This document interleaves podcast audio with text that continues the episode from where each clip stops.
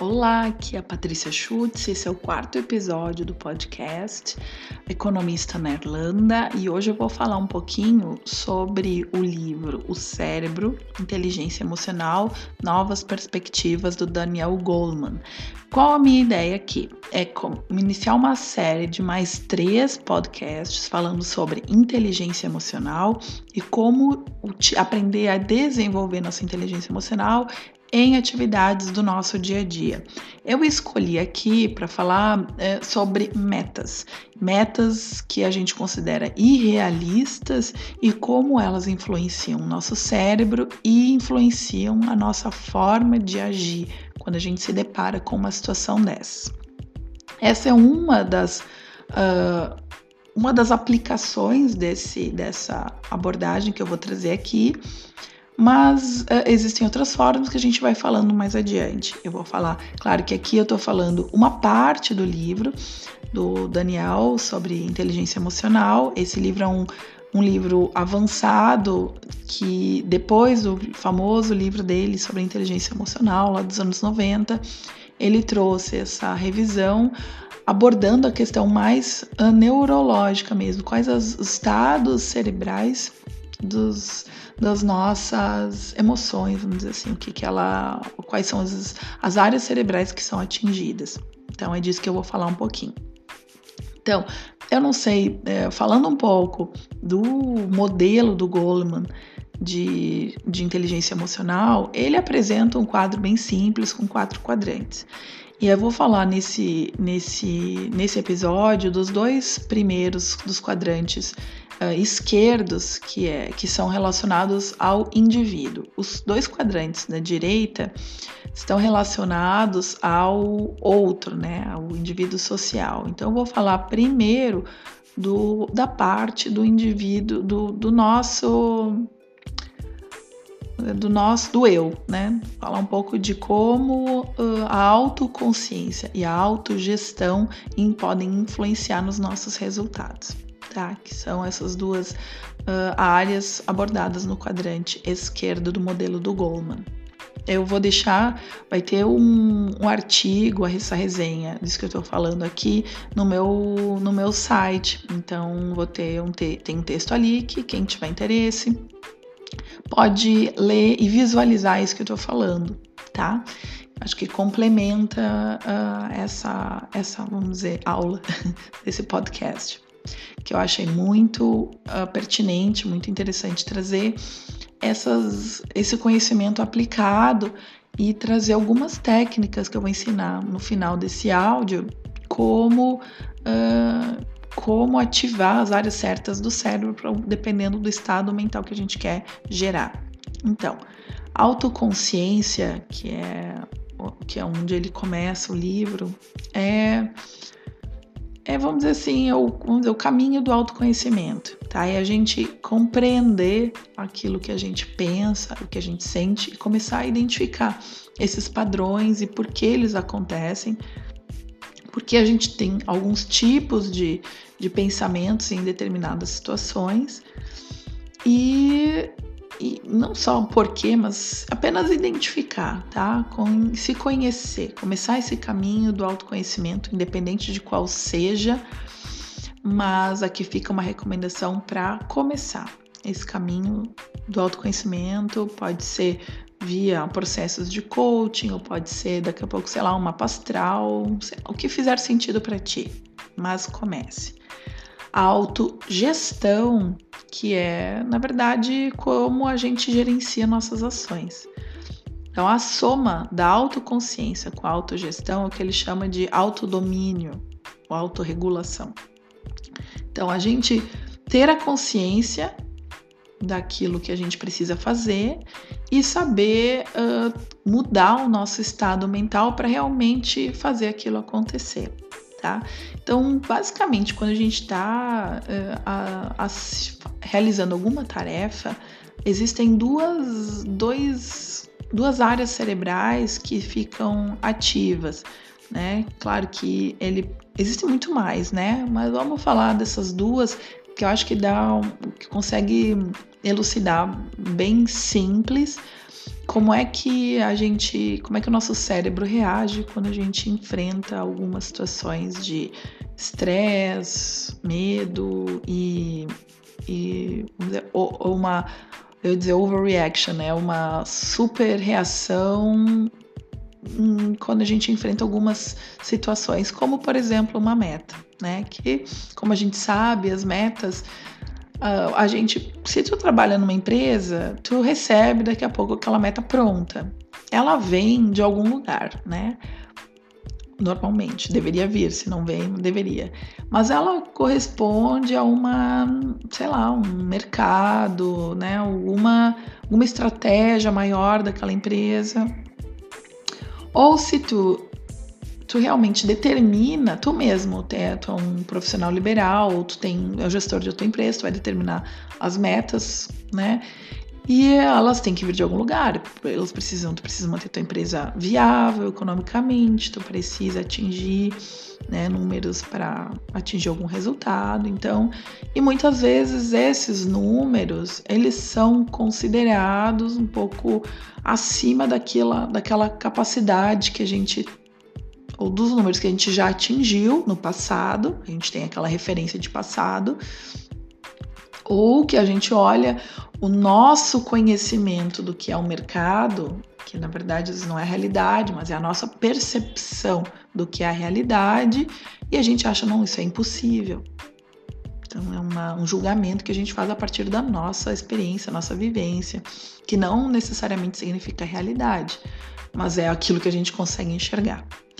Então, são é, duas áreas uh, cerebrais, principalmente, que são ativadas nessas execuções de tarefas, que é o córtex pré-frontal e a amígdala. Então, o córtex pré-frontal ele é responsável por a gente, pelas nossas tarefas uh, mais lúcidas, a gente ter conseguir tomar decisões de maneira clara, eficiente. Então é a parte mais, não seria racional, mas é a parte da lucidez, vamos dizer assim, das nossas ações. E a amígdala é a parte mais primitiva, é aquela que, que graças a ela a gente está aqui até hoje, porque foi com ela que ao menor sinal de perigo ativava um sistema dentro da gente que fazia com que a gente lutasse, corresse ou paralisasse, dependendo de alguns casos. Provavelmente esse padrão aí uh, não fez a gente sobreviver, não foi por causa dele que a gente sobreviveu. Provavelmente a, a fuga deve ter, nos tempos primitivos, foi o que mais fez a gente conseguir sobreviver, vamos dizer assim, nos tempos dos predadores e que a gente era uma presa fácil. Hoje em dia, esse ambiente uh, de sobrevivência não é mais como foi né, nos nossos, com os nossos ancestrais. Os problemas da vida moderna são outros. E o que faz o nosso sistema uh, de, primitivo ser ativado é, são outras questões. Uma dessas questões, quando a gente trabalha num ambiente competitivo, né, vamos pensando no ambiente de trabalho, são quando a gente é exposto a metas irrealistas, que nós consideramos irrealistas, vamos dizer assim, que não necessariamente elas sejam, mas para nossa realidade, para nossa visão de mundo, percepção de mundo, aquilo é, aquilo é irrealista. Ou às vezes também situações de que a gente é menosprezado pelo nosso chefe, ou que a gente né? não tem, não se sente valorizado.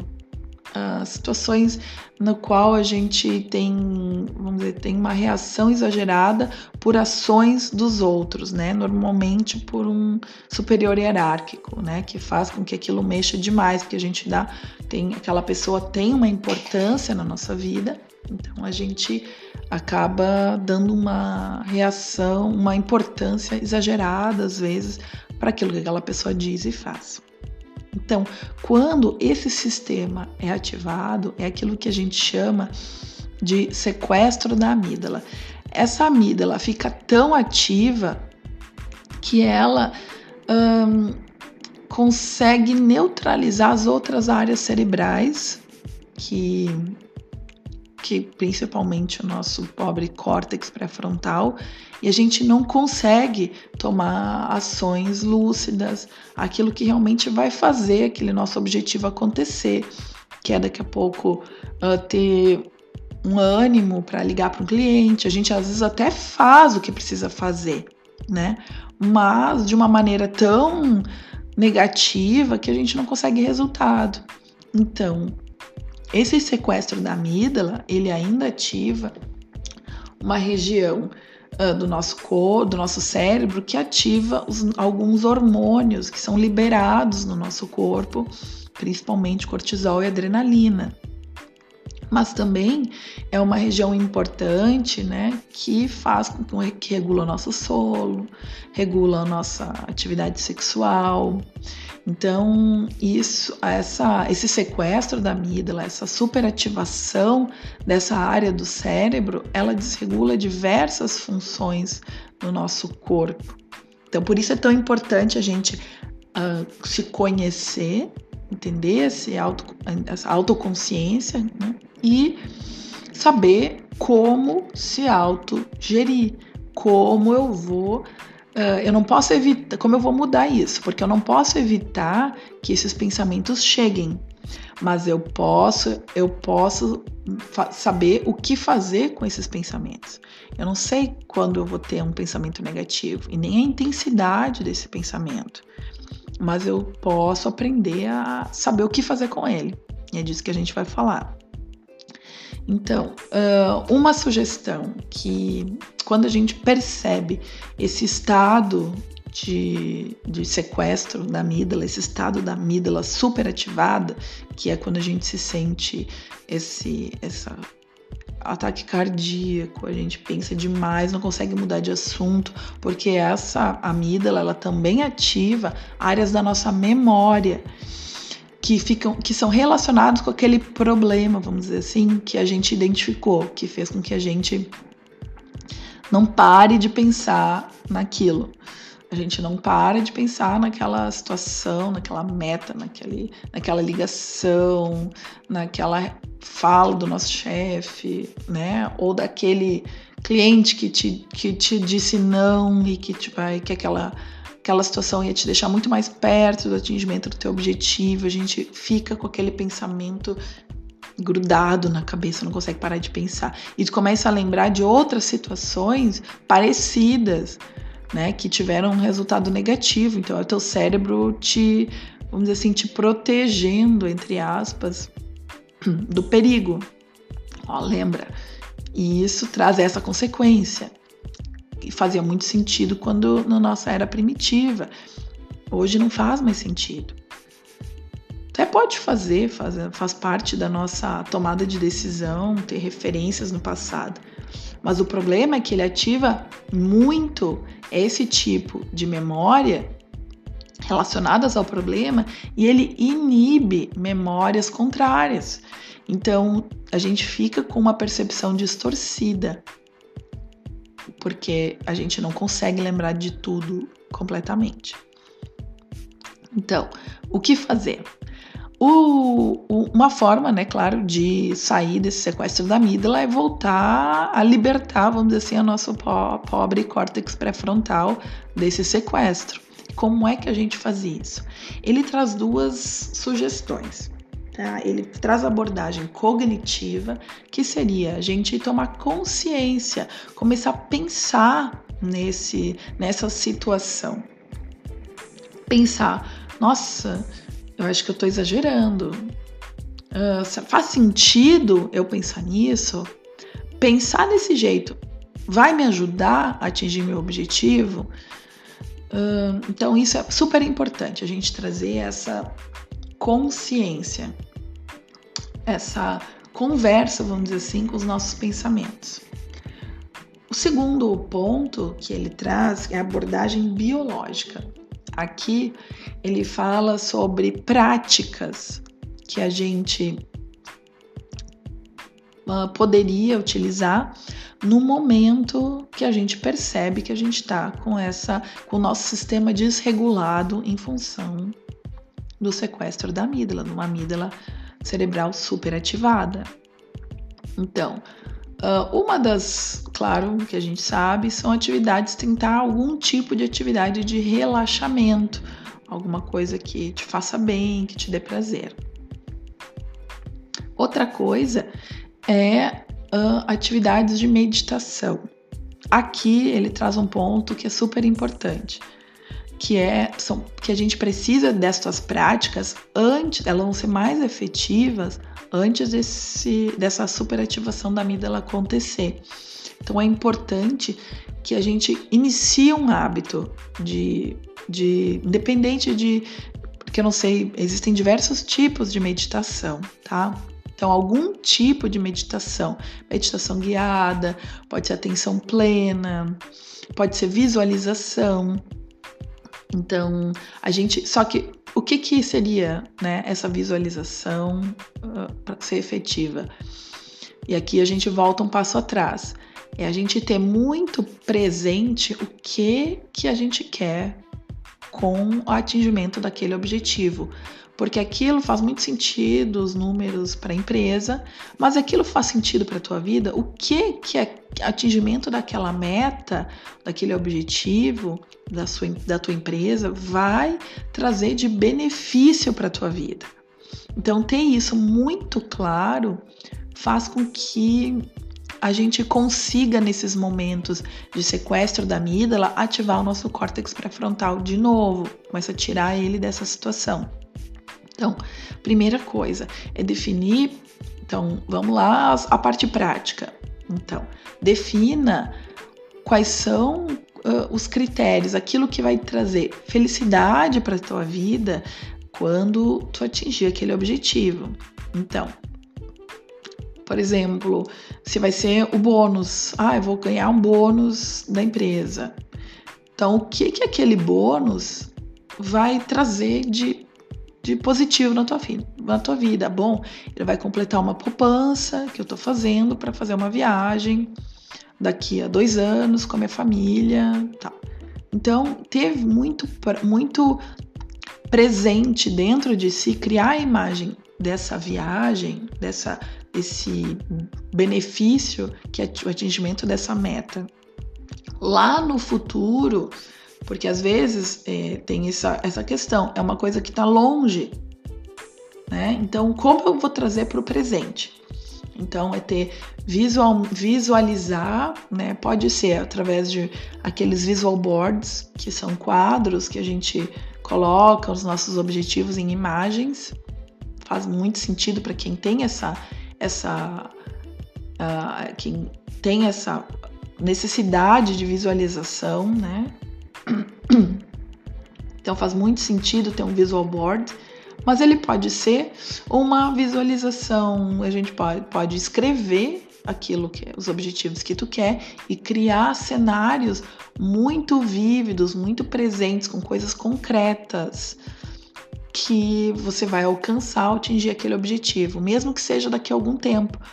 Mas sentir esses benefícios no, na tua uh, na tua vida hoje, mesmo que mentalmente, faz com que o nosso cérebro comece a ter fazer sentido atingir aquela meta para ele e não só um número. É, aquela meta deixa de ser um número e basta e passa a ser uma experiência cerebral de satisfação ao atingir aquele objetivo, tá? Então, primeira dica seria essa: definir os, o que que você vai ganhar, atingir aquela meta e sentir, ter coisas concretas na tua realidade, cenas, situações que, que, por exemplo, ah, eu quero comprar um carro. Como é que sou eu dirigindo aquele carro? Como é que é aquele carro? Qual é o cheiro daquele carro? Sabe? Começar a criar, vou para tal lugar, vai ter teto solar, imagina subir na serra um dia de sol, com teto aberto, pegando solzinho, arzinho da montanha, sei lá. Começa a criar essa cena com o mais requ... maior requinte possível. E o segunda, a segunda dica é ter algo físico que te remeta a essa meta. Então, por exemplo, além do, claro, visual board, vai, não vai ter um visual board em todo lugar que tu trabalha, né? Às vezes a gente tem na nossa casa, mas, por exemplo, tô no meu trabalho e me tô percebendo que tô irritada, tô fora do meu do meu do meu eixo por, por, por alguma situação que aconteceu, eu quero voltar ter ativação do meu córtex pré-frontal para poder ter essa lucidez de, se desenvolver meu trabalho da melhor forma. Então eu preciso de uma âncora, algo que me remeta a esses meu, esse meu objetivo. E aí também vai o autoconhecimento. Cada um cada um busca algo que faça sentido para si. É, eu acho muito legal, isso é, um, é, uma ferramenta do Movimento Perfeito, que é uma, uma garrafinha d'água com uma frase, no caso, uh, da Rosalia utiliza né, desse movimento perfeito, que é uma, uma técnica que eu utilizo, que ela usa alguns adesivos que um chama, um deles é tome um gole de consciência, o outro chama uh, não se envolva, dissolva, né? E toma um gole d'água. Eu acho que ter uma garrafinha d'água uh, pode, né? Ou, claro, esses adesivos foram, essas frases foram pensadas por ela, porque tem um sentido muito forte. Mas caso você não conheça as técnicas do movimento perfeito, tu pode criar a tua, tua garrafinha com a tua por que, que é importante a água? Porque o fato, a, a tomar, tomar a água interrompe já um, né? O, o, é uma atividade que tu tá, é uma ação que tu tá tomando. E claro, a água é sempre bom, às vezes a gente, a gente precisa dessa essa ideia mental de limpeza enquanto a gente está tomando aquele gole d'água, de, de dissolver os pensamentos ruins, isso é muito bacana mas né, pode fazer sentido para uns, não fazer para outros. Então busque o seu. Pode ser uma frase, um adesivo no teu, no teu, no teu computador, uma imagenzinha, um santo para quem é religioso, sei lá. É, eu acho que é importante a gente ter aquilo que faz sentido para gente, né? Não precisa fazer para mais ninguém. Então essa é a segunda dica. Uh, quando, quando ele traz essa abordagem biológica, então é importante para ela ser efetiva, essas ações que a gente vai tomar, é importante a gente já começar. E pode ser qualquer coisa, algum hábito mental que nos ajude a interromper esses pensamentos repetitivos. Pode ser uh, contar de 1 a 10 quando a gente se irrita com uma pessoa. Isso já é um hábito, já é algo que a gente, quando a gente pensa assim, eu vou contar até 10 porque eu não vou me irritar com essa pessoa. Isso já faz, já te faz ativar o teu córtex pré-frontal, entende? Então, uh, um hábito bobo, simples, já faz com que uh, essa região do cérebro comece a se ativar. Então é super importante a gente buscar hábitos de higiene mental, hábitos que nos que fortaleçam a nossa consciência e nossa nosso autodomínio, vamos dizer assim. Então, começar algum tipo de hábito de meditação, então é a terceira dica, a terceira sugestão que eu uh, acho a mais importante de todas. Quer dizer, todas são importantes, mas essa é muito importante. Não importa o tipo de meditação. O importa, importante, porque existem, como eu falei antes, diferentes tipos. Por exemplo, uh, ele fala no livro uma, um, de um experimento do Dr. Richard Davidson que sobre atenção plena. Eles têm um laboratório de, de meditação bem interessante, que até tem um outro livro que eu vou falar depois sobre a ciência da meditação, que é o Daniel Goleman e Richard Davidson que escreveram sobre esse laboratório que eles têm de meditação e os efeitos uh, cerebrais da meditação. Mas ele fala uh, muito da gente também exercitar a empatia, principalmente quando esse, essa, uh, essa reação exagerada, né, essa ativação exagerada da amígdala acontece por influência de uma pessoa, porque alguém te falou alguma coisa. Então, uh, ele no experimento de laboratório, eles fizeram essa uh, empatia depois de um exercício de atenção plena. Então, fazia um exercício de atenção plena e depois fazia um exercício de empatia. O movimento perfeito eu também identifico é, o, o, o exercício do caderno de apreciação como um movimento de empatia também, como uma, um exercício de empatia porque ali a gente é, um, é uma, uma atividade, é algo que a gente faz forçando, vamos dizer assim, nosso cérebro a realizar cascatas associativas positivas em relação a alguém em alguma situação. Então, acho que é muito interessante. Acho que a gente pode fazer esse exercício de empatia dependendo, independente de fazer esse exercício de meditação antes ou é um, é um exercício de um, auto, da auto faz parte do autodomínio, né? Da, ter autoconsciência, nossa, eu estou exagerando em relação a essa pessoa. E começar então nessa autogestão a pensar. Que será que está passando por trás? A gente não sabe da história do outro, a gente não sabe o que está acontecendo na vida daquela pessoa para ela ter aquela reação contigo né? Porque muitas vezes o teu chefe tem um chefe, a gente não sabe o que que ele tá passando na vida pessoal dele.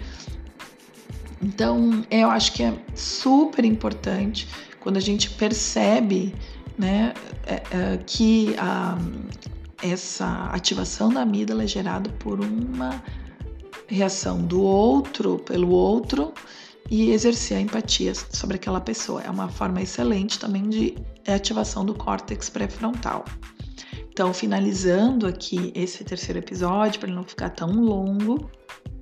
Ai, desculpa, não é terceiro, é quarto episódio. É o primeiro de uma série de três. Aqui eu falei mais desse sistema de córtex pré-frontal e amígdala cerebral. Uh, existem outras outros há outras áreas cerebrais que são interferidas, que são, é, que são atingidas quando a gente está num processo, uma tarefa, né? Óbvio.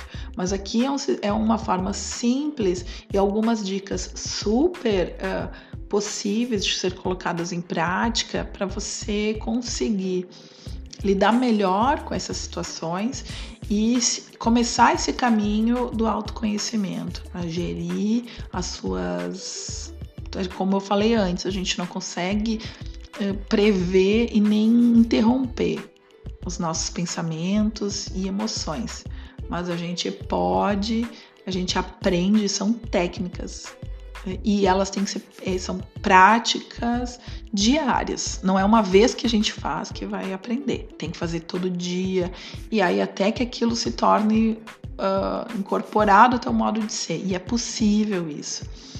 Então a gente não sabe o que, como, não pode interromper, mas a gente pode aprender a o que fazer com esses pensamentos, sentimentos e emoções que vêm na nossa cabeça quando a gente atinge, quando a gente se depara com uma situação uh, que nos gera esse estresse todo tá? Então aqui foi um começo.